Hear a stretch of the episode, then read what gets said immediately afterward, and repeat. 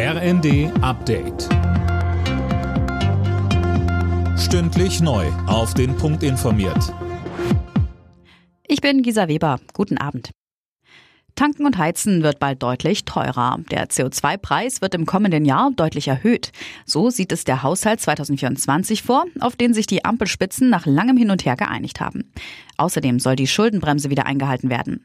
Scharfe Kritik an der Haushaltseinigung kommt von CDU-Chef Merz. Sie geben jetzt das Geld aus, das Sie im Klima- und Transformationsfonds haben, und dann werden Sie uns zur Mitte des Jahres sagen, tja, das ist nun alles unvorhergesehen gewesen, was da in der Ukraine auf uns zukommt, und jetzt müssen wir noch einmal die Haushaltsbeschlüsse überprüfen. Es ist finanzpolitische Trickserei.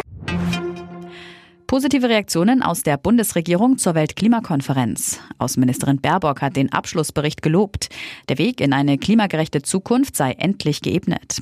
Auch der BUND ist froh, dass die Länder jetzt dazu aufgerufen werden, auf Öl, Gas oder Kohle zu verzichten. Allerdings bleibt eine strikte anderthalb Grad Klimapolitik in weiter Ferne. Die Umweltorganisation findet, viele Schlupflöcher, Scheinlösungen und fehlende Finanzierung für eine Energiewende würden ärmere Länder auch künftig im Stich lassen. In Polen ist Donald Tusk am Vormittag zum Ministerpräsidenten ernannt worden. Er hatte bereits am Abend die Vertrauensabstimmung im Parlament gewonnen mit den Stimmen seiner Bürgerkoalition. Mehr dazu von Dirk Justes. Polen steht damit vor einer Zeitenwende. Erstmals seit acht Jahren ist die rechtspopulistische PiS-Partei nicht an einer Regierung beteiligt. Die hatte bei der Wahl vor zwei Monaten die absolute Mehrheit verloren und den Regierungswechsel durch politische Manöver rausgezögert. Nun wird Polen EU-freundlicher und offener. Das hat Donald Tusk bereits klargemacht.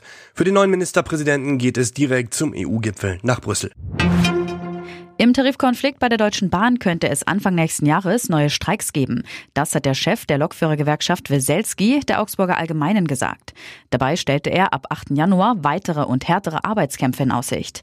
In diesem Jahr soll aber nicht mehr gestreikt werden. Alle Nachrichten auf rnd.de